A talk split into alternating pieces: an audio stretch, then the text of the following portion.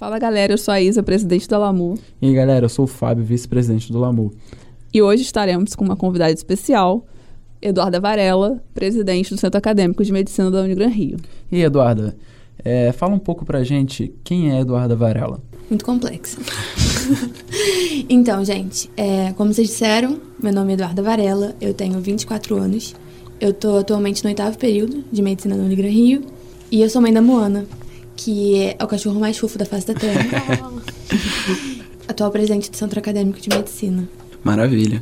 Esse centro acadêmico, o, que, que é? seria que esse é o CAMU?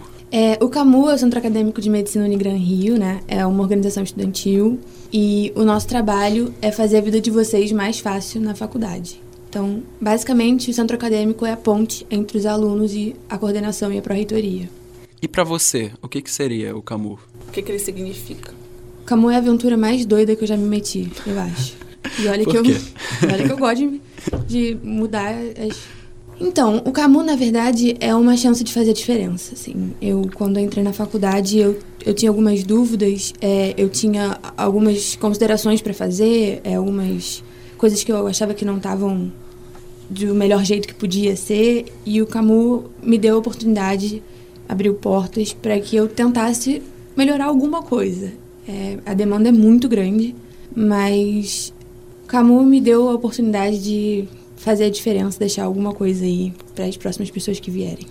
Espero que consiga. Amém. Gostoso. Vamos torcer. E como o CAMU é dividido? Então, é, essa é a minha terceira gestão no CAMU, né? Então, vou falar da gestão Como atual. presidente? Minha segunda como presidente. Eu era, na verdade, no começo, é, coordenadora do ciclo básico. Porque eu tava no ciclo básico. E- Faz sentido. e agora eu sou presidente, né? Pelo segundo mandato.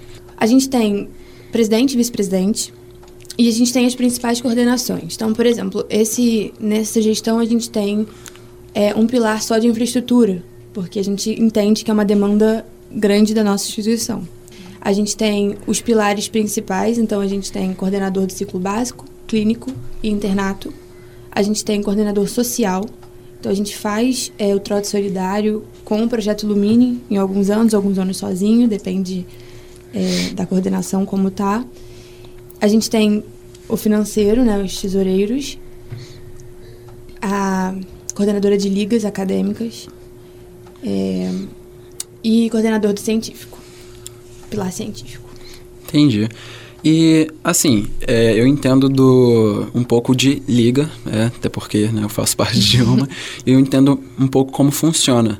Só que o, o CAMU, eu não, eu não consigo ver ele como uma liga, né? Ele, ele é uma associação. Então, é, como é que eu faço para poder entrar no CAMU? Porque, assim, eu entendo que liga acadêmica, vocês faz, a gente faz um processo seletivo, cada liga decide como é que vai ser, né? Algumas preferem fazer, é, preferem que as- os alunos façam uma carta, né, de uma carta de intenção, alguns preferem fazer prova, enfim, como é que eu faço para poder entrar no CAMU? Então, é, eu entendo essa pergunta de duas formas. Tem duas formas de você fazer parte do centro acadêmico. Você criar o seu centro acadêmico, a sua chapa. Então, quando abrir o edital, todo ano abre o edital para trocar a chapa ou para reeleger. De qualquer forma, a gente tem que, por obrigação, abrir um processo de que chapas podem ser inscritas, né? Então, você pode começar uma chapa com as pessoas que você acredita que fariam um bom trabalho com você. Ou você pode participar de uma gestão que está eleita ao longo do ano, né? Isso, na verdade, não precisa ter um período específico. A gente abre edital. Algo mais rotativo, né? Isso. Então, assim, a gente tem espaço para estagiário, né? E também acontece, como em qualquer instituição, de pessoas que não podem mais se comprometer é, em fazer o trabalho e pedem para sair. Então, a vaga da pessoa fica aberta. E aí depende muito da, da vaga. Normalmente, quando é social, a gente pede para escrever por que, que acha que faria uma diferença estando no pilar social, né? Se é alguém de ciclo... É muito difícil sair alguém, um coordenador de ciclo no meio da gestão, mas já aconteceu. Então, a gente procura saber em pessoas que estão inteiradas. Você quer de tal período? Você tem vontade de fazer? Eu sei que você é uma pessoa esforçada, eu vejo que você participa de X atividades, é, você é monitor, é, você tem interesse em fazer parte da nossa equipe? Me falam muito, recomendam muito você. E se a pessoa quiser, ótimo. Mas ainda assim a gente tem que fazer um processo seletivo, porque tá no estatuto. Entendo. a burocracia, né? É, a gente sempre dá a chance até para quem não for indicado. Sempre, mas a indicação é, é, muito bacana porque a gente sabe um pouco mais é, de como a pessoa funciona, né? É, você consegue direcionar, né, para pro cargo. É o levar do jeito que você acredita que vai funcionar direito, para não que entre pessoas que não querem realmente fazer a diferença. E alinhado com a gestão, né? É alinhado com a sua linha de pensamento. Perfeito. Tu falou que tem estagiário no CAMU. O que, uhum. que exatamente o estagiário do CAMU faz? Tipo, vocês colocam ele para acompanhar alguma coordenação específica? O que ele quiser. Ah, ele escolhe. Na verdade, a gente teve mais estagiário é, em mídia. Mídia social é algo que demanda muito, né? Uhum. Tudo que passa do CAMU, tudo que as ligas pedem pra gente divulgar, enfim, tudo isso tem uma arte. E nem sempre mandam pra gente a arte pronta. Então, se eu tenho uma reunião e eu quero divulgar uma ata, eu preciso que isso seja toda a parte de tecnologia, né? Que isso que chegue nos alunos de forma de forma apresentável, de uma forma é, cristalina e minimamente agradável aos olhos, né? Então, normalmente ficam muito com a galera de mídia. Mas se eu tiver, por exemplo, o trote solidário, que a gente. Acho que é o terceiro ou quarto ano que a gente faz direto. Uhum. É, eu preciso de uma força-tarefa maior perto do, do, do trote. Então, a gente tem. Na verdade, o estagiário faz, um, o que ele quer aprender mais, que ele provavelmente na gestão seguinte vai ter aquele cargo, ou o que a gente precisa que ele faça naquele momento. Entendi. Entendi.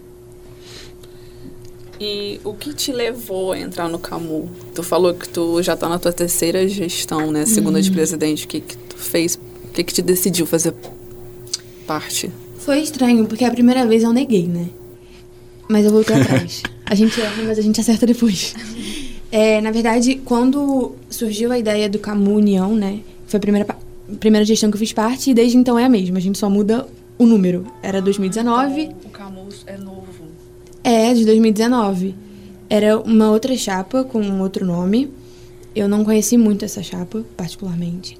E a galera que fundou o Camu União teve a ideia de uma nova chapa e me convidaram para fazer parte do, do de, como coordenadora do ciclo básico. E num primeiro momento eu falei, então, obrigada, né? Me sinto muito lisonjeada, mas acho que não é muito a minha. Eu não, eu não conheço muito de, de... Fugindo um pouco da responsabilidade, né? É, Começou... eu já tinha algumas, sabe? Eu pensei, gente, tem, deve ter alguém... Mais, mais livre, né? Mais livre, até mais qualificado, porque eu não tinha muita ideia do que uma instituição é, como um centro acadêmico tinha de função. Acho que de ninguém demanda. da faculdade tá, tem muita noção, por isso que. É. Sobre. É. Discorra sobre. então, assim, eu achei que eu não fosse dar conta. E aí as, as pessoas da gestão me contaram quais eram os planos, o que, que, que, eles estavam pretendendo. E foi muito alinhado com aquilo que eu, que eu faria se eu tivesse numa gestão. E eu falei, ah. Aí eles falaram assim: vou te colocar no grupo do WhatsApp. E aí, se você se sentir à vontade, você fica. Senão, você sai. E eu tô até hoje, né? Acho que deu certo. Acho que você se sentiu à vontade. então, foi isso. Na verdade, vo... eles tinham é, vontade de fazer coisas que eu gostaria de viver na faculdade, assim. Que eu achava que podiam realmente fazer a vida dos outros mais fácil. E aí, deu tudo certo. Dá um exemplo. É, com quem eu falo sobre infraestrutura? Com quem eu falo quando um professor não me trata bem? Ah, com quem eu falo quando essa aula não condiz é, com aquilo que é proposto, é proposto né? Entendi. Uma, é, algumas das coisas, né? Me sinto insegura em relação à coordenação. Não, em quem, como é que eu chego lá? Como é que eu faço a minha dúvida ou a minha opinião chegar lá? Algo mais informativo, né? Direcionar Isso. o aluno. Entendi. Isso. Perfeito, mas como é como quais são os níveis de autonomia do CAMU em relação à faculdade? Assim, o que, que o CAMU pode fazer pelos alunos na faculdade? É, então, é, como eu disse, a gente é a ponte entre os alunos e a coordenação. Mas não só isso. Se essa ponte não for. Se a porta não for aberta, a gente tem que fazer chegar de alguma outra forma. Né? Óbvio que a nossa maior vontade é resolver tudo de forma administrativa sempre. É, a coordenação atual é uma coordenação com quem eu tenho muita liberdade de trabalhar, gosto muito de trabalhar. É, meus colegas também. Então, de maneira geral, a gente é alinhado e a gente funciona. Quando o que a gente propõe não chega na instância que precisa chegar, ou não tem nenhuma resposta minimamente coerente, então a gente avança para o meio seguinte, e isso inclui talvez uma esfera jurídica, se for o caso. Entendi. é, é, é, como tudo na vida, né? A gente tenta de todas as formas administrativas possíveis, porque eu tenho a limitação quanto instituição, isso é uma empresa, né? Então, não adianta eu chegar e falar: Oi, tudo bem? Então, isso aqui não está funcionando e os meus alunos não estão felizes com isso. Eles podem só ignorar. Como acontece Como bastante. acontece algumas vezes. Então, o nosso papel é fazer isso não parar aí. Perfeito, vocês fazem acontecer. A gente tentam tenta. fazer é. acontecer. a gente tenta. É, a gente pode dizer que o Camu foi o teu maior desafio, tem sido o teu maior desafio na vida acadêmica ou tem algum outro? Não, com certeza. Eu acho que ser representante também, eu acho que são papéis muito, muito próximos, né? É muito difícil, é, numa situação, eu defender aquilo que talvez nem sempre é o que eu acredito, né? É uma maioria. Eu não faço o que a Eduarda acha que é melhor. Eu não sou uma ditadora, né? Então, além do meu centro acadêmico, dos meus colegas como um todo, tem 800 alunos aí que têm voz. O meu trabalho é fazer com que eles tenham voz. E se eu não estiver fazendo isso, então tá errado. E isso é muito difícil. Agora a gente pretende fazer uma pergunta mais, como posso dizer, polêmica, hum. que é em relação ao qual é o posicionamento do Camu em relação ao Covid, né? Uhum. E ao retorno das aulas presenciais. Então vamos lá. Tá. é o seguinte, a gente. A minha gestão como presidente começou em março, fevereiro, março, e a gente começou o Covid em março.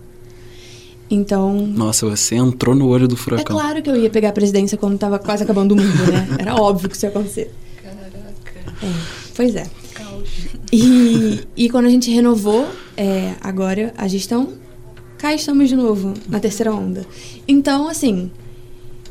Foi muito difícil é, entender o que, que, era a demanda nossa como, como aluno e o que, que a gente podia exigir da instituição no momento em que o mundo realmente parou. Né? A gente entende que o Covid não é, não é uma invenção da Unigran Rio, não é um problema específico do Rio de Janeiro ou do Brasil. Né? A gente tem essa ideia, a gente entende. Ao mesmo tempo, a gente tem que exigir que as coisas aconteçam da melhor forma possível para os alunos. Né? Então, como é que eu vou fazer para esse, esse aprendizado não, não cair? Né? Como é que eu vou deixar meu, meu aluno seguro de que ele vai ter o conteúdo que ele precisa ter? Porque a nossa formação não parou. Né? Uhum. Eu entrei no. Essa história do Covid eu tava no sexto e hoje eu tô no oitavo. Então, assim. então, é, quando eu assumi a, a, a do centro acadêmico em março e a pandemia começou em março. Né? Assim, a gente fechou tudo e. Foi a coisa mais difícil que eu já fiz na vida, assim. Conseguir segurar a onda, porque eu tinha as minhas inseguranças, né? Como aluna, como pessoa, e segurar um centro acadêmico foi Óbvio que eu não fiz nada disso sozinha. Né? Além, né? é, além do que, que tu pegou uma gestão de algo muito importante num momento muito difícil. Então, eu, eu nem imagino é. como é que estava a sua cabeça nesse momento. Não, meu time, o que me salvou foi meu time, assim. Eu tive pessoas muito, muito competentes e muito queridas que compraram a briga, vestiram a camisa comigo e aí a gente foi aprendendo junto, né? Pegar a presidência de alguma coisa já é difícil. No meio de uma pandemia, eu não sabia o que fazer, literalmente. É, e assim, o Camu entende que isso não foi uma invenção da Unigran Rio, óbvio, né? O coronavírus não, não é um problema restrito à Unigran Rio, ao Rio, ao Brasil, de nenhuma forma, o mundo parou. Mas a gente tem que fazer a melhor coisa possível num período atípico, né? Então, falando sobre o retorno das aulas agora. É muito complicado. É aquilo que eu falei para vocês. O que, que a Eduarda, como pessoa, acha e o que o centro acadêmico vai defender até o final. E o centro acadêmico vai defender até o final que você tenha direito à escolha. Ponto. Eu entendo absolutamente as pessoas que não querem se expor. E eu não tiro a razão delas em nenhum nível. Mas eu entendo as pessoas que precisam minimamente sair de casa. Ou porque só tem um computador para a família toda, ou porque os filhos pequenos estão em casa, então não conseguem assistir, ou porque é uma área que não tem acesso à internet no nível de, de, de velocidade ou de potência que precisa para fazer toda uma faculdade que é um curso extremamente presencial online. E até mesmo o nível de aderência ao aprendizado. Ao porque... aprendizado. A gente não pode fazer esse ano se perdido, né? É. Então, assim, como é que a gente garante que esses alunos tenham é, esse nível de, de opção de estudo, né? De, de conhecimento. Então, hoje, a opinião do Camu hoje é que a gente entende que é obrigação da Unigran Rio promover um ensino híbrido, no qual não importa se o aluno pretende vir à faculdade ou ficar em casa, ele não pode ser prejudicado. Então, é, a instituição deve promover uma estrutura para o aluno que vem para aula e ela deve promover uma estrutura para o aluno que está em casa. É aquilo, a gente tem que defender que as pessoas tenham a opção de fazer aquilo que elas se sentem seguras de fazer. Então, eu acho que a pessoa que quer ficar em casa, ela tem que poder ficar em casa e o ensino dela não ser prejudicado por isso. E a pessoa que precisa vir para a Unigran Rio, seja qual for o motivo, ela tem que ter um ambiente extremamente seguro para ela vir assistir a aula. Para ela se sentir confortável, se sentir né? confortável, não colocar a família dela em risco, por exemplo, né? E então, assim, eu acho que essa é uma... Falar a mesma língua com todos os períodos é muito difícil, as demandas são muito diferentes. Então, a gente tem que alinhar e fazer isso funcionar, né? Essa foi, sem dúvida, a maior dificuldade até agora. De cada demanda, é muito individual. Isso. É Mas a gente defende que você tem a opção de fazer aquilo e que a instituição ela tem que prover uma estrutura, tanto para quem está em casa quanto para quem está aqui. Até porque o aluno, né, não só como aluno, ele entre aspas, um cliente. Então ele claro. compra um serviço, claro. ele tem que exigir esse serviço. Isso é um dos. E esse serviço tem que ser. Ele tem que ser feito. Que e ser ele feito. tem que ser satisfatório. Devido a essa expectativa do teu trabalho dentro do Camu, de toda a equipe do Camu, em algum momento vocês já tiveram algum receio da coordenação, de ter problema com a coordenação ou algum professor específico quando vocês estão executando o trabalho de vocês? É, porque até é algo que vocês têm que bater de frente, não só às vezes, né? Não só com a Unigran Rio, instituição, mas às vezes com alguns professores. Então, claro. Deve ter esse medo, né? De, tá, de batendo de frente com uma autoridade e tal. Ah, tá. Que te avalia. Pois é, eu acho que a, a parte mais importante disso tudo, eu acho que é uma das características principais para estar numa gestão de um centro acadêmico é ter jogo de cintura. Né? Você tem que saber falar, você tem que saber ceder, você tem que saber o que cobrar, como, a forma. Acho que tudo pode ser dito, mas depende da forma como é dito. Acho que o mais importante é você ser coerente, né? O corpo docente da Unigran Rio de medicina, assim, tudo que eu tive contato foi sempre muito receptivo à ideia que a gente tinha e também tudo foi muito conversado, o que não dava para ser, a gente dava um jeito de ser mais ou menos. A, o grande lance, que foi uma coisa que eu aprendi, assim, não é Eduarda, é o Camu. Então eu não mando e-mail e eu assino Eduarda. Eduarda Varela, presidente. Não. Eu assino Centro Acadêmico de Medicina Unigran Rio. União. Gestão 2021, no caso. Isso é uma coisa que eu tive que aprender porque eu sempre fui muito aberta a diálogo, sempre fui muita, muito próxima dos professores, então eu chegava assim: Oi, Fulano, tudo bem? Então, a gente tá com isso, isso. E às vezes não era o caminho. O caminho era mandar um e-mail institucional dizendo: Então, a demanda é X, assinado Centro Acadêmico de Medicina no Gran Rio. Você faz parte, então, de uma organização, né, de um, do Centro Acadêmico de Medicina, que ele é, ele é muito importante e provavelmente deve exigir muito de você como né, presidente, a, além dos seus companheiros, né? E provavelmente deve exigir, demandar muito tempo de vocês. É, isso não acaba atrapalhando vocês como acadêmicos, assim, seu, seu desempenho como acadêmica? É desafiador.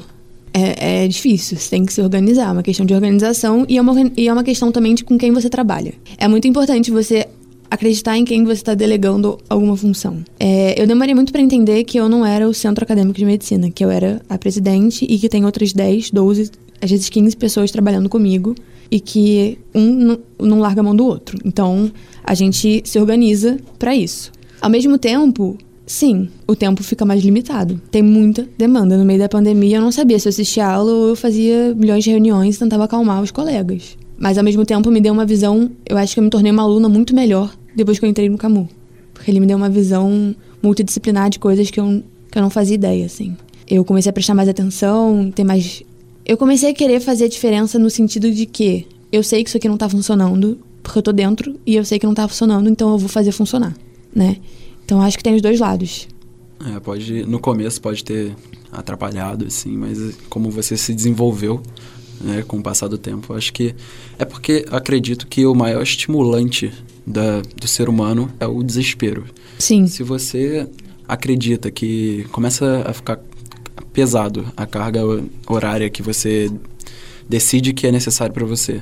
Se você acha que não vai dar conta, acho que você arruma um jeito de dar conta. É então, isso. isso você acaba se desenvolvendo, você acaba prestando mais atenção. Se organiza. Porque prova- provavelmente você não vai ter tempo de rever aquilo, então você tem que ser eficiente. Sim, Você aprende a ser eficiente.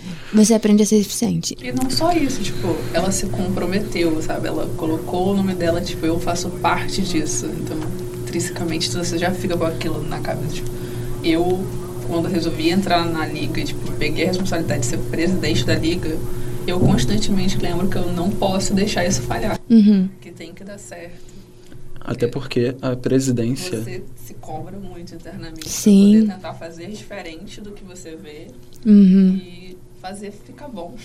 É. Até porque a presidência, não que ela ser, ela represente a, a, né, o grupo, mas ela, querendo ou não, ela acaba sendo o rosto da, da organização. Então, Sim. assim, é, então acaba tendo um pouco de a mais responsabilidade, porque assim, se não der certo, não, pô, não vão culpar o diretor tal. Vão falar assim, pô, a presidente foi, Sim. não conseguiu. Essa gestão não foi boa. E quem foi presidente? É, Né? Ou o presidente. exatamente. Considerando que o CAMU é uma organização estudantil, tu já fez parte de outras organizações estudantis? Então, antes de eu entrar. Você interessou por isso? Não. pra ser honesto. É, na verdade, não. Essa é a minha terceira faculdade, né? É, eu fiz faculdade de psicologia na PUC, no Rio de Janeiro, e eu fiz faculdade no exterior também, né? E. Não. Eu nunca me inter- interessei por fazer parte. Na verdade, eu nunca tive. Ah, é, somos assim, né? nunca tive muito contato. É. Eu, essa é a minha terceira faculdade, né? Não que eu tenha terminado os três, né, gente? Mas eu, é o meu terceiro contato com uma instituição diferente. Eu fiz três instituições diferentes. E em nenhuma delas eu, quer dizer, antes dessa daqui, eu me interessei ou fiz parte de algo como um centro acadêmico, né? É, diretório, assim, as pessoas falavam, é diretório estudantil, e eu falava, o que, que você tá falando, né? E Parece uma outra língua. é, e portanto que foi um dos medos que eu tive quando eu assumi entrar no centro acadêmico. Eu não sei se eu tenho qualificação para estar aqui, porque o que, que se passa aqui, né? O que, que a gente faz aqui? Então, assim, eu entrei. O meu primeiro contato com o Camu foi um convite e foi na necessidade. Porque a gente queria umas mudanças específicas, né? Então, é foi a primeira vez, foi aprendendo na raça. Você não consegue. né? Então, É, eu era mais representante de turma, sim. E o contato também com os professores, isso foi muito facilitado, né? Ah, isso que você falou de vocês queriam certas mudanças específicas. É, se você não consegue mudar de, do jeito que tá sendo, faça você mesmo. Exatamente. Entendi. Exatamente. É, então, aqui a gente deu uma, uma investigada na sua vida e a gente viu que você fez parte de alguns outros projetos também. E a gente queria saber, com relação ao projeto que você também é presidente, que é o projeto Bárbara Cali, Uhum. a gente queria saber qual a importância, o que, que esse projeto significa para você. Esse projeto foi um neném, na verdade. É, eu fiz psicologia antes de fazer medicina. É algo que eu acredito com todo o meu coração, o olhar diferenciado para o ser humano. Acho que nós, como os médicos, a gente que seremos, em nome de Jesus, é, a gente tem que ter esse olhar diferenciado. Não vê, não vê só o exterior, né? Mas E não é só a doença, né? É um contexto inteiro. E a Bárbara, ela era do- do- da gestão União, ela foi uma das fundadoras do Camu União. E quando aconteceu, enfim, dela se suicidar e tudo mais, a gente queria homenagear, de alguma forma, a pessoa, ao mesmo tempo que a gente queria ajudar qualquer outra Bárbara que tivesse por aqui. Porque tem, a gente sabe que existem. E, ao mesmo tempo, foi um, um caminho muito difícil, porque a gente não tem como prestar uma assistência médica, psicológica, né? Nós somos só alunos tentando dizer para os outros, tudo bem falar sobre isso, e você não tá se sentindo assim sozinho. Existem outras pessoas que se sentem assim, mas como é que eu abro a porta para um bando de demanda que existe e não trato essa demanda? Então, com- como é que a gente faz esse projeto funcionar de uma forma que seja boa para as pessoas? Sem prejudicar, sem dar gatilhos, sem dar ideias. É porque é um, é um, é um tema, né, muito delicado. Então, assim, mesmo você tendo toda a boa intenção de querer ajudar alguém, você não, você não é profissional, você, você não tem a, como posso dizer, as faculdades necessárias. Exatamente. Pra... É muito difícil você dizer pra pessoa, ei, tudo bem você falar sobre isso? Aí quando a pessoa vem falar, você fala o quê? Ah, desculpa, eu não consigo fazer nada sobre isso. Então esse era o grande medo que a gente tinha. Né? A gente tinha muito medo de dar gatilho nas pessoas também, né? É, conversando com um profissional da área, ele falou isso para mim uma vez. Ele falou, Eduarda, vão ter pessoas na palestra que vão lá, estão curiosas. Tem pessoas que querem falar sobre isso porque se interessam, vão ser futuros psiquiatras ou psicólogos, enfim.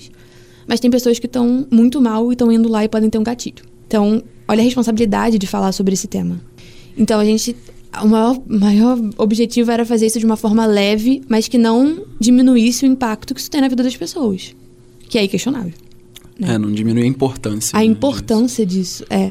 Então, o projeto da Bárbara foi uma realização para mim. Foi ressignificar as coisas. A gente estava num momento de muita dor, de muita tristeza, e a gente ressignificou e deixou um legado aí de, de luz, se Deus quiser. Espero que cresça o máximo possível. Ah, eu também.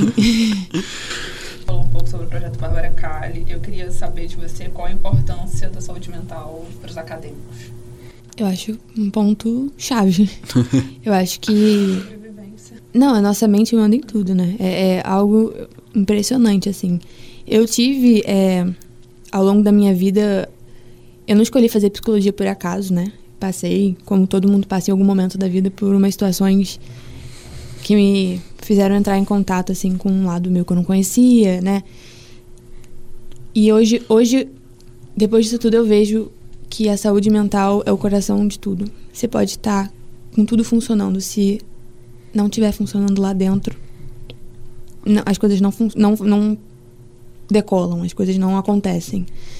Então, é, eu acho que a gente tem que falar muito sobre saúde mental. Eu acho que é um investimento que todos nós temos que fazer é, como acadêmicos, como futuros médicos, como seres humanos. Eu acho que a saúde mental é o que a gente tem. Uma das coisas mais valiosas que a gente tem, assim. Acho que a gente tem que falar sobre isso e trabalhar isso o máximo. Você falou sobre investir nessa área. Você acha que é importante o acadêmico, o acadêmico ele começar um, um tratamento psicoterapêutico, acho que seria algo válido. Eu acho que é fundamental, gente, por vários aspectos. Todo mundo, acho que como ser humano. Mas o acadêmico de medicina, além dele ser exigido coisas diferentes, né? A cobrança dos professores, eu não sei se vocês já ouviram, mas tive muito professor falando: não, eu também dou aula para não sei o quê.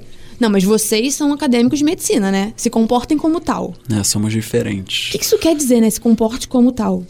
Enfim, é a cobrança que existe em cima do profissional de saúde de forma geral, né? Mas do acadêmico de medicina, quando você fala assim, ah, quero fazer medicina, hum, hum. tem certeza, né? Ah, seu pai deve estar muito orgulhoso, né? Você fica meio aquela coisa meio. Então, assim, acho que é, é fundamental para gente sobreviver à graduação, é, mas principalmente para gente trabalhar. Eu acho que a gente passa seis anos aprendendo como salvar é, o rim, como resolver o coração do outro, como estender a vida de uma certa pessoa. No geral, a cuidar de alguém, né? A cuidar, há quem diga a salvar vidas, né? tipo, eu acho isso um pouco pesado. Mas acho que a gente é instrumento, a gente faz parte desse processo de cura ou não. Mas acho que é uma responsabilidade também não é só nossa, né? Mas enfim. É, só que a gente fala muito de vida. A gente passa a faculdade inteira falando de vida. Só que a gente não trabalha só com vida, né? E não é sempre uma vida linda e nem tudo é uma vitória, né? No final do dia, a gente está vivendo um momento que a gente está vendo isso cada vez mais. Então, acho que a gente precisa, sim, falar de, de saúde mental para a área da saúde, porque a gente não tá a gente não sai daqui preparado porque a gente vai enfrentar lá na frente. Com certeza. A gente tem que aprender. Não, com certeza. Gente, maravilhoso, né? É igual o seriado, tipo, ah, se fizer tal coisa, vai ser lindo, vai salvar o paciente. Aí você fica. É o ideal, nossa. Na vida real não, não tem nem tempo. O paciente descobriu já não tem mais tempo. Acho que isso é um trabalho aí que a gente vai gente tem que aprender a cuidar da gente também. Não, isso é outro ponto, né? A gente passa tanto tempo aprendendo a cuidar dos outros que. Sei. Esquece da. De se priorizar em algum Não, se você não se cuidar, você não cuida de ninguém sendo paciente, né? Então, assim. Exatamente. E como tu consegue conciliar toda essa demanda que tu tem como acadêmica de medicina com a tua vida pessoal e com a tua saúde mental? É. Então. É um, é um desafio, né? Mas eu acho que a organização é a chave de tudo. E aprender a delegar. Isso foi uma, é a coisa mais difícil que eu já aprendi na vida. Porque eu gosto de controlar as coisas, eu gosto de. Nossa, eu tô vivendo esse desafio agora, é muito louco. É. E olha que o meu nem chega perto do teu. Não, mas Assim, Deus. eu quero controlar até o que não tem nada a ver comigo, sabe? E é muito difícil, né? E eu tenho uma vida amorosa, eu tenho minha família, né? Eu tenho minhas responsabilidades comigo mesma. Você tem uma vida, então, no caso. Às vezes, né? quando dá tempo, aquelas. Então, assim, é, eu me organizo. Não que sempre seja perfeito, eu tô sempre estressada, mas eu, de forma geral eu faço caber. E a questão da saúde mental é o seguinte: eu tenho. Hoje eu tenho dois momentos na semana que são absolutamente meus.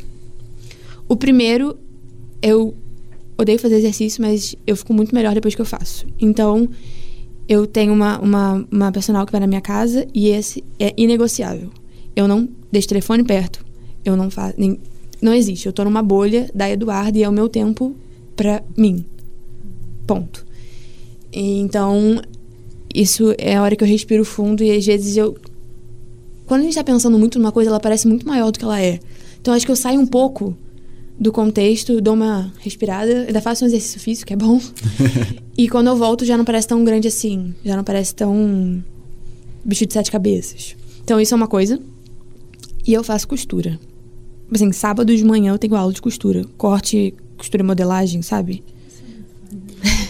Nossa. Você não vai, faz sapateado. Eu não tava imaginando, eu não tava esperando a- o corte esperando e costura. Não, ninguém tava tipo, Ninguém, minha mãe falou: o que, que tá acontecendo? Mas o que que é? Como assim? Esse, como é esse, essa aula de corte e costura? Tipo, É, eu vou num, num ateliê e aí eu aprendo a modelar roupa. A, cos- aí sento na máquina de costura. Tu já fez uma roupa de Já. Não, eu sou bem ruim. Mas é porque, eu- como eu sou uma perfeccionista, eu acho que é uma aula muito importante pra me lembrar que a gente não, né, não, nem tem que ser perfeito em tudo e que é- eu tô lá pra me divertir. você começou isso recentemente ou Sim, já... sim, sim. Eu, Ah, é então, porque eu tenho porra. uma loja, né, de, que vende jalecos e scrubs, então eu preciso, no mínimo, saber minimamente sobre costura pra falar, tipo, ah, isso aqui eu gosto, isso aqui eu não gosto, faz de outra forma. Então foi por isso que eu comecei, só que é uma área que eu sou tão ruim, de verdade, eu sou tão ruim, que eu comecei a parar de levar a sério no termo de ter que ficar perfeito, de ter que... Então, assim, é uma diversão pra mim. Então, É tipo um hobby. é um hobby. É o primeiro hobby que eu não tô levando a ferro e fogo. Então, eu acho engraçado no final do dia quando eu faço uma coisa que ficou bem ruim, sabe? Eu fico tipo, nossa, É, mas às vezes é ruim pra você, porque, né, às, a gente, às vezes a gente tem essa ideia da gente que a gente não consegue fazer. Não que a gente não consegue fazer algo bom, mas a gente se cobra muito, né? Sim, sim. É, às vezes uma pessoa que vê alguém de fora olha, nossa, mano, que trabalho excelente, não sei o que, e tu olha assim, pô, excelente, velho, não achei. É a ótica, né? Isso é, muito, Acho- isso é muito perturbador. A ótica que a gente vê as coisas, né? Como assim? Tu não tá vendo esse problema? Tu não tá vendo isso aqui que tá horrível? Não sei Tá, o quê. claramente não tá alinhado. Não, minha mãe é a melhor pessoa, ela acha tudo maravilhoso que eu faço. Né? Né, Então, a nossa ela- família, ela sempre é. Que lindo! Eu fico tipo, mãe, tá torto. Ela, hã? Pra quem? Assim, é Mara. Quem falou? Quem falou isso? Então, é, é, na verdade, aprendi muito. Não sobre costura, que eu sou ruim, mas sobre. Ah, Não mas querer é chutar a máquina é uma questão de dia. prática, né, velho? Não tem como você Gente, começar eu algo vou e. falar, eu comecei e aí não ficava reta a costura, eu queria jogar a máquina em algum lugar. E agora eu já acho divertidíssimo ficar torto, então. Essas são as duas coisas que eu faço toda semana, assim, que. Nossa, eu acho muito interessante. Se quiser, eu te falo onde é. Vamos ser amiguinhos de costura. é algo muito. uh, Não esperado, mas achei muito interessante esse, essa versão da Eduarda. É, agora mudando um pouco de assunto, né? né, Desse. Tudo que a gente comentou.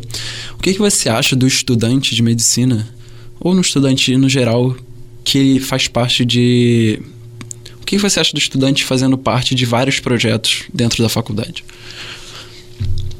Eu acho que é fundamental, né? Eu acho que a universidade, a gente passa tanto tempo aqui, eu acho que é um momento que a gente tem para descobrir muitas facetas nossas que a gente nem sabe que a gente tem.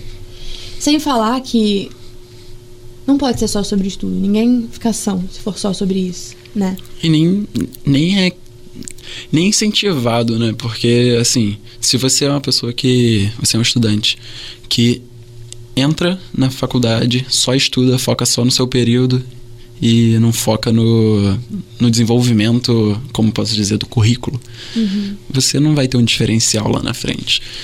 Não, é, com certeza. Na verdade, várias coisas eu descobri na Negra Rio que eu não fazia ideia. Por exemplo, iniciação científica. Eu nunca tive vontade de fazer, fazer porque. Já fez? Eu acho. Três. Caraca, tu já fez três. Gente, eu tô impressionada. A cada. Ela solta cada. Ela fez três iniciações científicas. três. Sério? Ela costura, que... ela faz sapatinho, ela toca piano. Caraca. Ela é presidente do CAMU, ela é presidente do Bárbara Cali, ela fez três iniciações, já foi monitora também? Já foi. Já... Ela é monitora, ela é minha é, monitora, aliás. Ah, é, é, é, verdade, eu ainda sou monitora. Mas eu era desde a época de morte também. Acho que eu tenho que me recolher. Não, de maneira nenhuma. Eu acho que essa pergunta ficou muito. se encaixou bastante para você, porque você faz parte de vários projetos, né? Então, você tem propriedade para dizer o que, que você acha que. O que, que você diria pro aluno que só tá na faculdade estudando, ok, tem ótimas notas, mas assim, não, não pretende fazer projeto, não pretende fazer parte de uma monitoria, algo do tipo. O que você diria para esse aluno? Repensa. Acorda, garoto. Você não está crescendo tudo que você podia crescer. Tipo, não é só sobre a nota que você tirou em biologia. Não é só sobre a nota que você tirou em farmácia. Ninguém vai te perguntar isso lá na frente. Ah, quanto você tirou em morfo? As pessoas se preocupam tanto com CR. Não é sobre isso. Óbvio que é muito legal você ser um bom aluno, você é, o professor te reconhecer como um aluno interessado, você também aprender muito, ser uma referência para seus colegas em termos de, ah, vou tirar dúvida com fulano, vou perguntar aqui que fulano, como é que ele fez o trabalho, isso é muito legal, mas não é sobre, sobre isso. Porque livro o mundo tá cheio, né? Então assim, a gente não precisa de alguém que recite a teoria de tudo.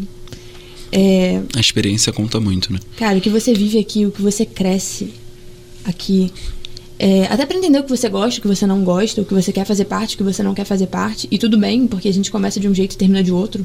Ok. Mas eu acho que a pessoa tá perdendo uma oportunidade de crescimento pessoal, assim, gigantesco.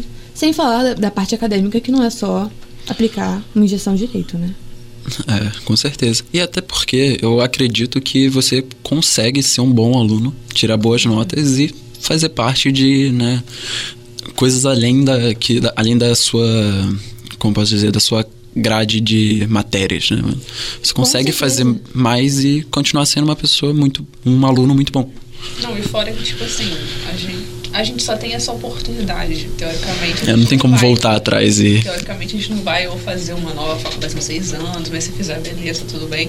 Mas a gente só tem aqui agora, a gente não vai viver isso de novo em outro momento. Não tem uma segunda chance, né? Então eu sempre penso que é melhor eu conseguir aproveitar o máximo que eu posso da instituição, o máximo de coisas que ela pode me oferecer, para eu poder ter um desenvolvimento pessoal. Não necessariamente eu vou fazer isso pro resto da minha vida, necessariamente fazer monitoria, quer dizer, eu vou ser professora, uhum. ou nem sei explicar o que, sei lá, fazer uma liga acadêmica levaria no futuro.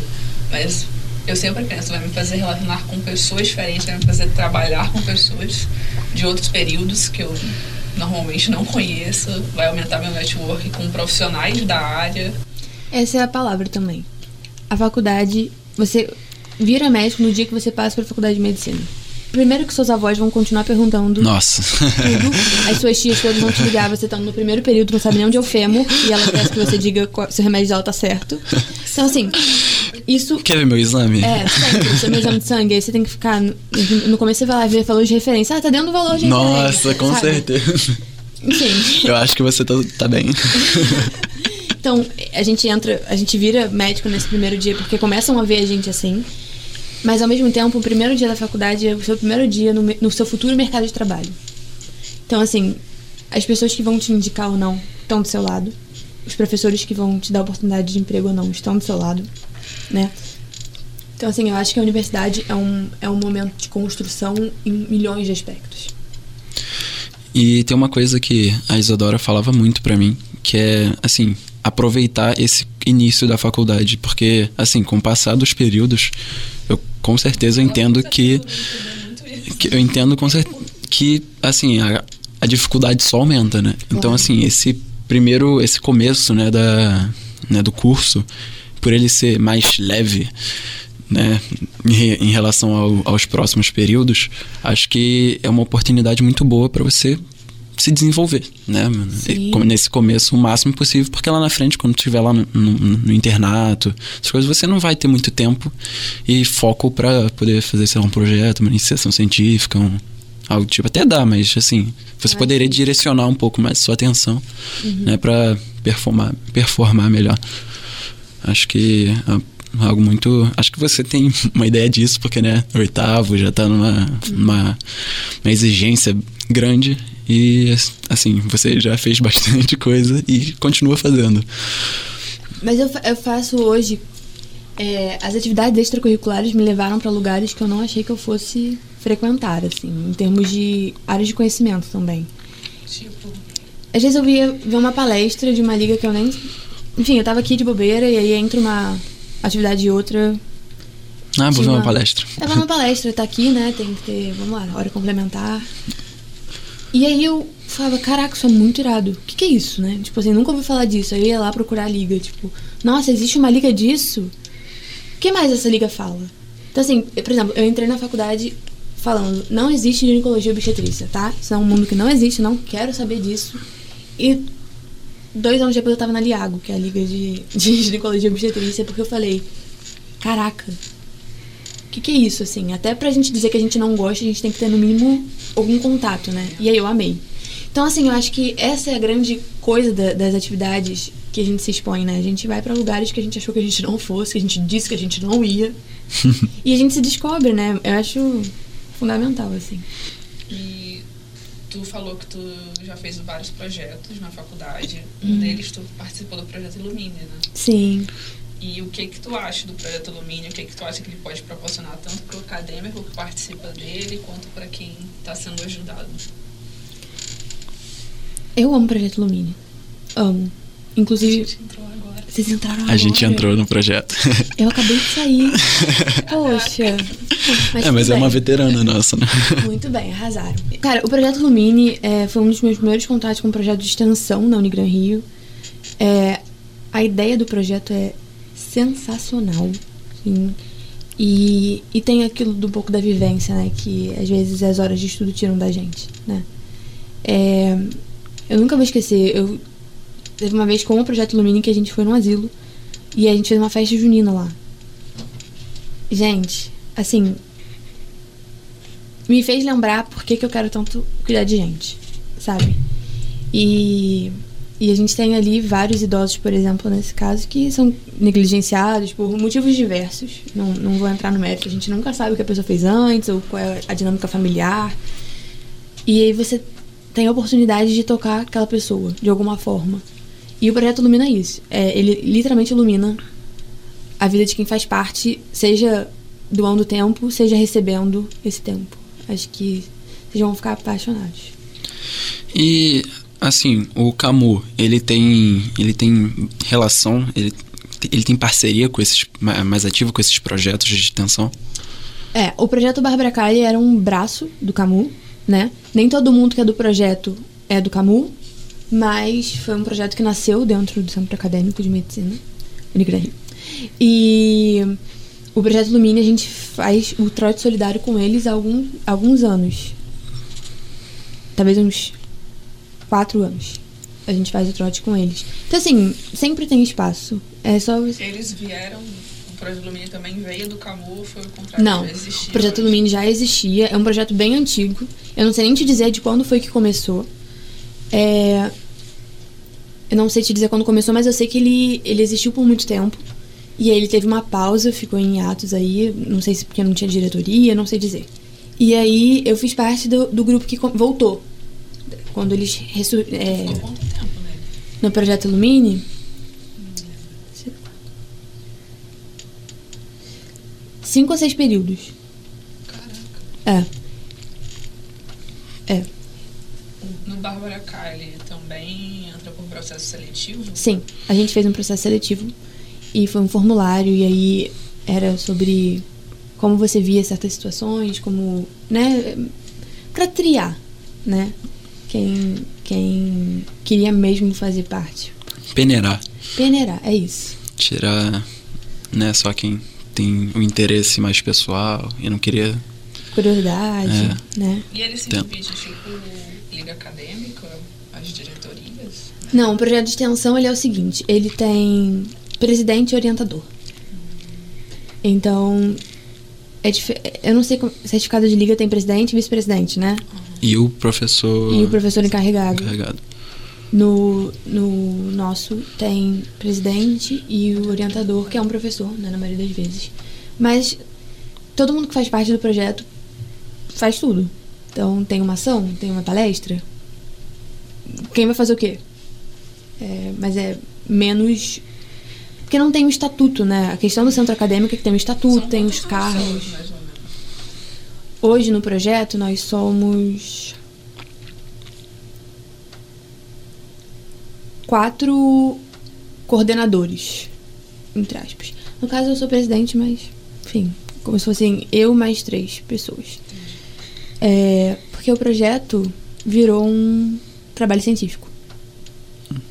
Então, virou uma iniciação científica. Sim.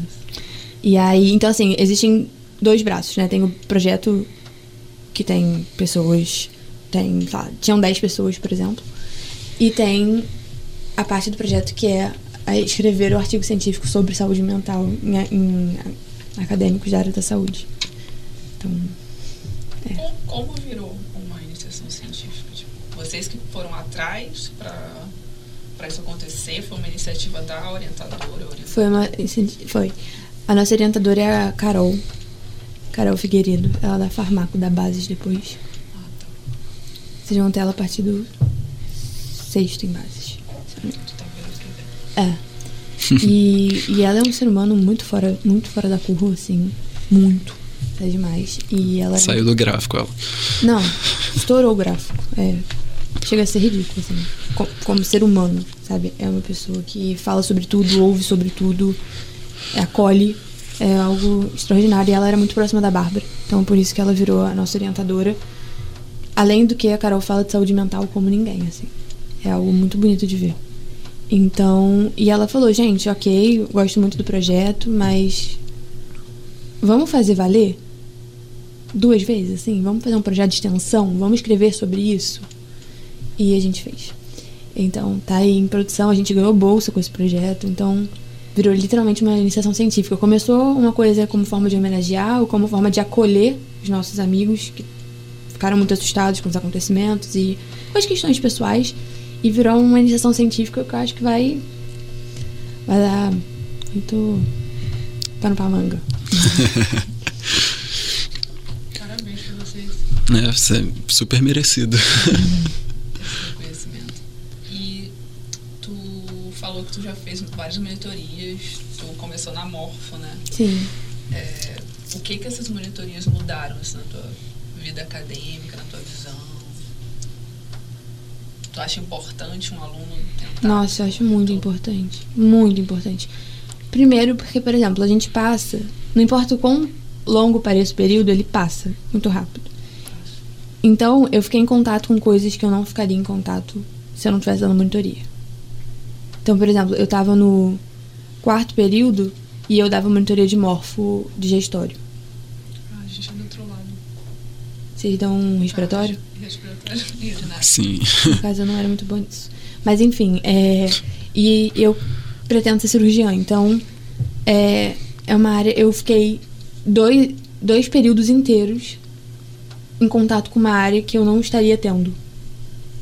Sem contar, sem contar que eu conheci muita gente, né?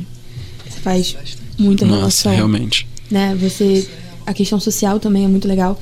Então acho que é tudo. Te aproxima do professor, você aprende coisas que. E as pessoas fazem perguntas que você não saberia responder se você não estudasse para dar a monitoria. Então acho que agrega de um milhão de formas. Entendi. E assim, você tendo essa visão como monitora né, de anatomia e tal, como você acha que o ensino da anatomia deveria ser abordado nesse, nesse começo do curso para poder auxiliar, como posso dizer, para poder ajudar ao máximo o aluno lá na frente no ciclo clínico? Sim, tipo, qual a importância da, da anatomia para o aluno ele desenvolver melhor e poder ajudar nele né, no, no seu desenvolvimento lá na frente, lá no ciclo, no ciclo clínico? Eu, particularmente, vejo a anatomia como a, lá, o tijolo de a, tudo. A estrutura base, A estrutura né? básica de tudo, né? É... Cara, é muito engraçado isso, porque a gente vai ter matérias mais pra frente, na parte clínica, e eles falam, não, porque vocês já tiveram isso, né, de anatomia. Aí todo mundo se olha, né, tipo, o que que tá acontecendo? Ah. Então, assim, talvez se a gente tivesse...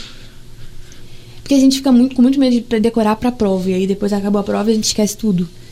Então, assim, se a gente entendesse, se eu soubesse lá atrás o quanto eu ia precisar, mas também o que eu ia precisar, porque você não usa todos os assistentes ósseos, né? Você Sim, usa- sim. Então, assim, eu, eu faria com mais amor, assim. Menos pra prova, mais sobre saber mesmo. É a base de tudo. Uhum. É, eu acredito que, assim, como eu passei por esse período, né, de né, pô, estudar anatomia e tal, é, eu acho que os alunos eles focam muito mais em saber o nome e não saber tipo como é que funciona aquela estrutura, onde é que ela tá posicionada. No contexto, né? É, com relação. É, tipo, em relação a, a outras estruturas, onde é que aquela estrutura tá e o que que isso influencia com a outra, enfim. É, Eu acho muito frio também marcar uma- na- no cadáver e você, você fala o que, que é. Acho que não é sobre isso. é, com certeza. Eu tive uma professora na Morfo 2. Ela já não tá mais na Unigran Rio. Foi uma das melhores professoras que eu tive na minha vida, porque eu nunca estudei tanto pra conversar com alguém como. Eu me sentia meio. Burra.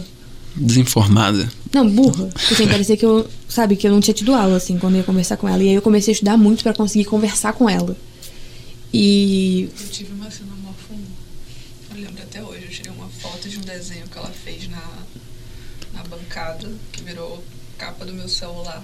É isso. Por umas boas semanas. É sobre porque isso. Eu olhei pra aquilo e falei assim, cara, eu não sei. Eu tenho que aprender. É isso. Então, é.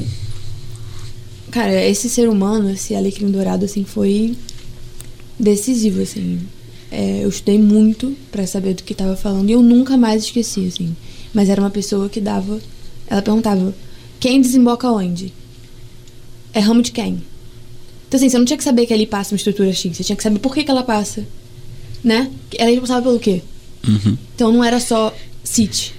Era qual é a função, o que, que acontece se der errado, qual é a correlação clínica disso. O que, que você faz pra resolver? E o que, que você faz pra resolver? Então acho que se fosse mais assim, menos sobre o que é isso, Qual o nome? qual é o nome, e mais sobre o que, que a gente faz com isso. Uhum. Qual é a importância desse no, no sistema inteiro. Isso faz muita diferença. Até porque quando tu- eu uma vez tive a experiência de pisar no hospital e viver um plantão com a cirurgia geral. E eu lembro que eu lembrava muito dos meus professores de morfo, principalmente da parte de digestório e reprodutor. Porque tudo que ela tinha falado, eu vi. Eu falei, caraca, eu estudei isso no segundo período. Tá Você teve na Tereza, não teve? Eu também. Fui monitora dela um ano e depois ainda continuei lá. Só pra, só por estar. É, mas, tipo, eu acho que esse ensino, a visão do aluno que, que tem sobre a anatomia, né, quando tá aprendendo, ele acho que ele acredita que, assim, o que o professor dá em aula já é o suficiente para ele saber. E, cara, quem, quem, quem já deu monitoria de anatomia sabe que você não vai aprender anatomia com aquela aula, nem ou vendo um roteiro em casa. Você vai ter que estar lá anos. horas dentro do anatômico, revisando. E assim, eu acho que eu particularmente, tipo, eu não, eu não gostava de ir em monitoria. Eu não gostava de ver monitoria e tal. Eu preferia aprender com um amigo meu que pegou. Ele me ensinava, eu ensinava a outra pessoa, porque, tipo, você ensinando, você aprende muito, muito. Claro. Então, eu acho que se assim, se a gente fosse influenciado, né, se o aluno ele tivesse um incentivo de ter esse tipo, essa dinâmica para aprender anatomia, acho que ele iria desenvolver muito mais do que só ter que decorar alguma coisa em casa e depois ter que fazer Com a prova. certeza. Com- se a gente soubesse quanto a gente ia usar e pra que que a gente ia usar, isso significa, né, aquelas horas de teoria anatômico. Nossa, com certeza. E até, tipo, quem tem quem tem costume, hábito de ver algum seriado que envolva, né, o tema, é, o tema medicina, cara, se você tá vendo a série e depois de passou, sei lá, pelo primeiro, segundo período, você fala assim, cara, é o começo da, é o começo, começo da faculdade, você não sabe nada, mas, mano, já tá aparecendo muita coisa lá que você não perceberia se você não tivesse feito. Sim, sim. E, você se sente muito bem, tipo, cara, eu, Reveja eu já vi isso. Depois. Nossa, é muito, é muito interessante isso. É muito gostoso de ver. Tu deve ficar se divertindo vendo isso não acontece, na verdade. É, tipo, lindo. Só em filme mesmo.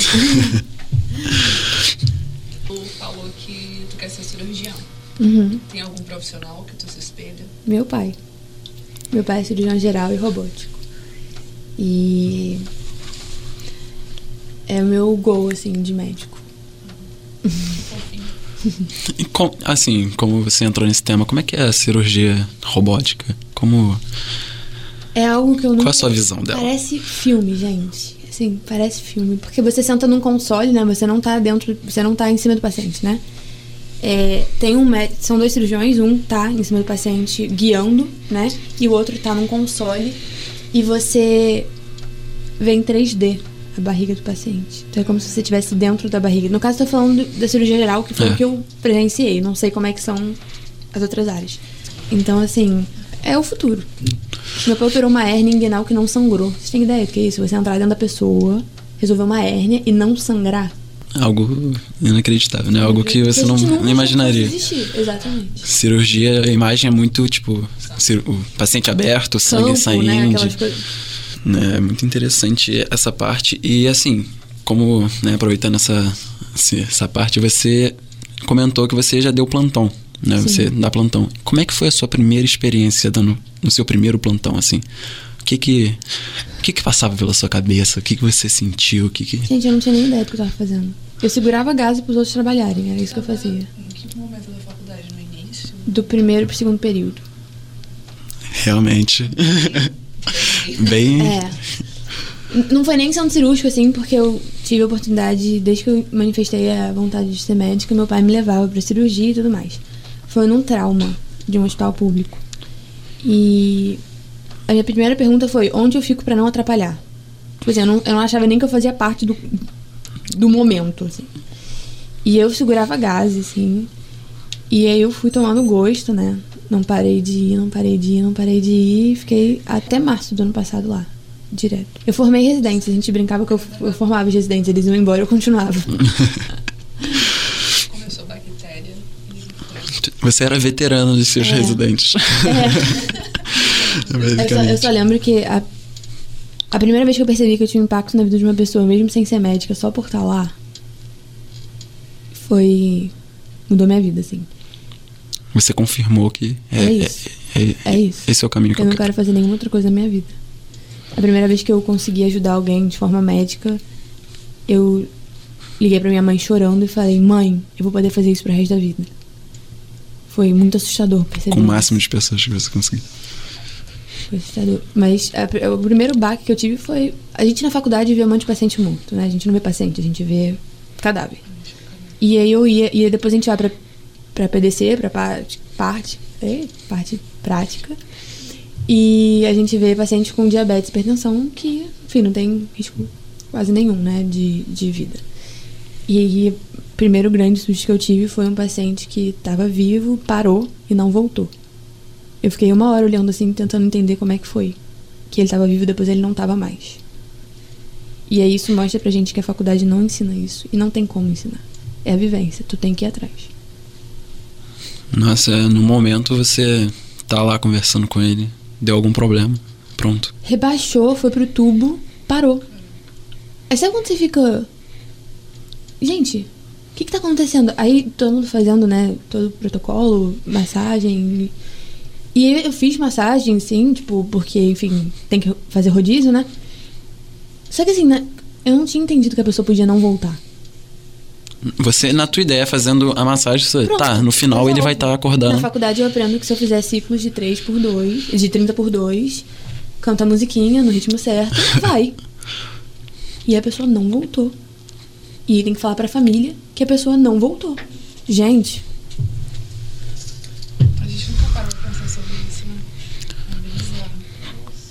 É algo que você só vai saber fazendo e mesmo depois de acontecer, você não vai acreditar, você vai perder tua noite, algo do tipo. tem muita gente que fala, acadêmico não ajuda em nada, tem que ser médico. Gente, já, eu já ganhei de presente em plantão. Teve uma vez que eu encontrei uma, uma paciente que ela falava, nossa, eu rezei tanto pra você estar aqui hoje. Então, assim, sim, pequenas coisas fazem muita diferença. Vão, vão dar plantão. Nem que seja pra segurar gases. Não, com certeza. Só vamos. Let's bora. Let's bora. Cara de pau não falta pra eu pedir. Let's bora. Quais são os seus medos sobre a formação médica atual? Então, é... eu acho que a medicina virou um produto, né? Muito. Acho que não é mais sobre quem quer ser médico. É sobre quem quer formar em medicina. E dizer que fez medicina. Ou que tem condição para pagar uma faculdade de medicina, né? É, é preocupante. O que eu tento falar pra mim mesma sempre é pra cada pessoa entre aspas ruim no mundo tem duas pessoas boas. Então assim, no final eu acho que só fica quem quer muito. No final, o que eu digo na vida médica, não na faculdade, porque Vai passar. vai A passar. gente, a gente sabe que. sabe como aluno que eventualmente a gente passa, né? Mas é muito diferente fazer medicina e ser médico. É- é- Nossa, com certeza. Coisas completamente diferentes, né? Então, assim, eu tenho uma preocupação porque é uma medicina muito insegura, né? Assim, tudo é processo. É, a gente tem medo de errar. E a gente não pode esquecer que a gente não é máquina. A gente erra. É, e o problema é que da medicina ideal é que não existe um roteiro pra você seguir. Não. Você não, não tem um padrão que você pode seguir e, pô, vai dar tudo certo. Cada paciente é uma, uma história É, diferente, claro. então assim, É, com certeza. cada, a cada paciente você tem que se reinventar e mudar o método que você. Sim. Não, e mais do que isso, assim, eu acho que também tem a questão da medicina que a gente aprende e a medicina que a gente consegue aplicar, né? Dado o contexto que a gente trabalha, no lugar que a gente trabalha, no país que a gente trabalha, né? Eu acho que isso é uma coisa que também que me assustou muito, porque eu às vezes ia pro plantão e eu falava pro meu staff ou pro meu residente, não tem que fazer XYZ? Ele, uhum, mas cadê o suplemento pra fazer X? Você tem um remédio aí pra fazer Y? Por que, que não tem? Então vamos improvisar. Então, é- essa frustração, assim, também de perder tanto tempo. Perder não, né? Mas gastar tanto tempo estudando uma coisa que no final não vou conseguir botar em prática porque eu não tenho estrutura pra colocar isso em prática. Então é uma medicina que me preocupa em vários aspectos. Hum, realmente. E assim, qual é o seu conselho, né, para alguém que já tá bem avançada no, no, no curso de medicina? Qual é o seu conselho para pessoa que tá começando hoje o curso? Entrou, passou, ótimo, passou no vestibular, estamos entrando aqui primeiro período. E o que que você diria para essa pessoa? Medicina não é só estudar livro. Ponto número um. Viva a experiência inteira. Nem que seja pra dizer não quero fazer isso, não quero mais participar de uma liga, não quero fazer iniciação científica, não me identifico, não gosto. Mas expande o horizonte. Não é só sobre saber onde fica o fêmur. Não é só sobre isso. Embora seja importante saber onde fica o fêmur. É importante, não esqueça. E eu falaria: não acho que você vai estar pronto. Não acho que vai ter um momento que você vai achar que você tá safe, que você sabe o que você tá fazendo. Nossa, realmente. É, eu acho que o momento que eu mais fiquei desesperado foi no momento de uma anamnese. Sim. Cara, a anamnese é uma coisa que todo professor, claro, né, da, dependendo da matéria, mas assim, todo professor fala sobre anamnese E assim, você encara como tá de novo falando de anamnese, tem que, pô, sabe, colher a história do paciente e tal. Cara, a primeira vez que eu fui colher uma anamnese, eu entrei assim. Branco, né? Mano, o que, que eu pergunto agora? Qual é a ordem, né? Do que eu pergunto o quê? É que assim, tipo, tem uma ordem, né? Tem a listinha lá que você pode decorar, pá, mas, cara, essa não é o ideal. Assim, o paciente, você não pode perguntar uma coisa que não tem nada a ver com a história do paciente, com que ele reclamou e tal. Por exemplo, é, o paciente chega e diz que tá com dor na, no abdômen, assim, uma dor que começou depois de um jogo de futebol. Cara, tu não vai perguntar se, pô, ele. se ele já quebrou algum membro. Não é a primeira pergunta que vai vir na sua mente. Você tem que direcionar a sua anamnese. Então, assim, você tem que aprender a direcionar a sua anamnese. Sim. Cara, é muito difícil você fazer isso pela primeira vez sem ter o um mínimo de experiência, assim. Não, e eu ia, eu ia falar, não acho que se você é o melhor aluno de anatomia, você vai ser o melhor médico. Não é sobre isso. É muito além. Então, é isso, eu falaria pra ele, não faz só estudar. Você precisa crescer em outros aspectos para ser um bom médico. E falaria, calma, porque você nunca vai achar que você tá pronto. Realmente. Sempre tem mais. E tem mesmo, né? Então, então no caso, você nunca vai estar pronto. Trabalhe com o que você tem. Acho que o que eu escuto muito dos médicos que eu conheço e até de qualquer profissional da área é que você nunca vai chegar no momento que tu, você tá pronto para tudo. Você não, você sabe tudo. Você tem que sempre Nossa. aprender mais e assim. A gente tem que manter a nossa humildade. a gente É muito importante, né? A gente não é Deus, uma expectativa muito grande, é o curso mais difícil de entrar, oh meu Deus, a profissão com maior facilidade de ser bem sucedido no país. Só que, cara, vamos botar o pé no chão. A gente não é Deus, a gente não resolve todos os problemas, a gente tem problemas tanto quanto os outros profissionais. A nossa profissão não é melhor do que a dos outros. E a gente não trabalha sozinho. Ah, com certeza. Então, prime- primeira coisa que eu aprendi no plantão: se o enfermeiro não quiser que você trabalhe, você não trabalha. Ponto. Se não tiver um maqueiro, o paciente não sobe, não desce. Não chega. E aí? Né? Exatamente. Então, um banho de humildade é bom, faz parte. Realmente. E eu queria saber outra coisa. Quais são os teus anseios dentro tipo, da medicina? Que que quais são as tuas expectativas daqui pra frente? Tu tá prestes a entrar no internato. Ai, meu pai. Meu coração até acelera, gente. Que eu me lembre cada vez mais, né? Que, que eu não preciso saber tudo. Que eu tenha paciência comigo, porque não é só sobre nota, não é só sobre livro. E que eu nunca esqueça porque eu comecei a fazer isso, né? Que a gente se distrai. Então, quero me formar, tá, tá chegando, tá mais perto do que já esteve. É, quero fazer minha residência e quero deixar um legado aí, minimamente. Uma portinha aberta. Vai deixar. Hoje, meu Tu sonho. já contou aí, com certeza É. tu vai deixar. Por tudo que você já falou e participou, com certeza. O É. legado tá se formando. Oh, aceito, recebo. É, eu acho que é isso também. A gente tem que. E sempre se lembrar de deixar o pé no chão. É, é muito fácil a gente deixar isso subir a cabeça, né? Então, humildade de falar não sei, né? E aprender com outra pessoa. Acho que é isso. Acho que eu quero me formar, mas eu não quero ser uma médica incrível se eu não, não for um ser humano à altura, entendeu? Acho que é sobre isso também. Nossa, mu- muito obrigado. É, foi, foi excelente essa entrevista, né? Entre- é, essa conversa com você, esse debate. É, agora a gente queria fazer uma atividade que é, é voltada mais para o tema da nossa liga, que é a anatomia. Ah, a atividade é a seguinte: a gente vai fazer. A gente vai falar um nome de uma estrutura, né? De alguma parte do, do corpo, né? Algo relacionado à anatomia. E você vai falar a primeira coisa que vier na sua cabeça. Boa sorte pra gente.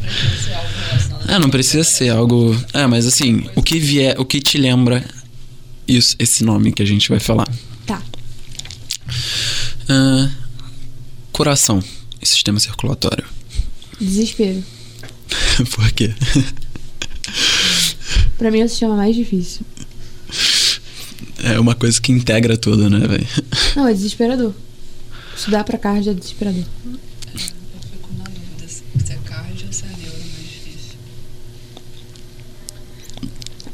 Essa aí é a dúvida eterna. É, sistema respiratório. Vida. é a sua. Como eu posso dizer? É, é o seu ingresso diário pra continuar vivo. Você precisa. Cara, é literalmente a árvore da vida, né? O pulmão, assim. É, com muito certeza. legal. É, sistema digestório. Futuro. Interessante. Você, como alimentação. Eu Ah. acho que é o meu futuro. Mas também, a gente fala muito do. Quando você fala em digestório, eu penso muito no intestino, né? E aí as pessoas, se elas soubessem a importância que o intestino tem. Porque a gente fala do coração, a gente fala do rim, mas. Se a gente soubesse a importância do intestino, eu acho que a gente comeria melhor, faria.